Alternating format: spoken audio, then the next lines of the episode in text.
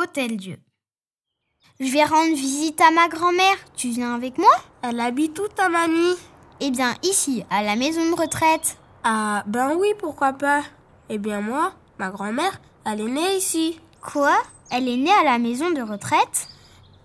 Mais non, à l'hôpital, ça n'a pas toujours été une maison de retraite. Avant, il y avait une maternité ici. Eh oui, tu as raison. Ma tante est née à QC en 1969. Elle m'a dit qu'elle faisait partie des dernières naissances. Après, ça a fermé, je crois. La maladrerie de Montbéton recevait les lépreux depuis les croisades et les autres patients après la disparition de la maladie contagieuse.